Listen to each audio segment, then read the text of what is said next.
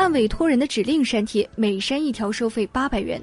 今年二十九岁，正式入职凤凰网资讯中心要闻组仅一年的邱某，因删帖受贿十一点八万元，被朝阳法院一审判处有期徒刑五年。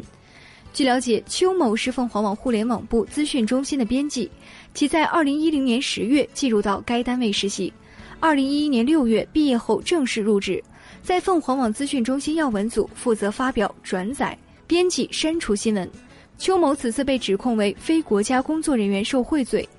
据远程勘验，银行开户信息及交易、支付宝交易等记录，邱某的支付宝上多次收到该类打款九万余元，其名下的中国建设银行账户每次收到的转账金额均为八百的倍数，其招商银行账户共收转款一点二万余元。